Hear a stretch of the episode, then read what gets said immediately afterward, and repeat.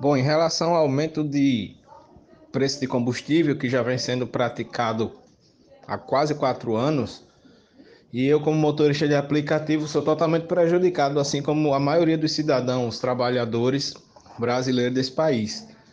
Porque quando o combustível aumenta, reflete em tudo, inclusive nos alimentos perecíveis e não perecíveis que a gente coloca na nossa casa.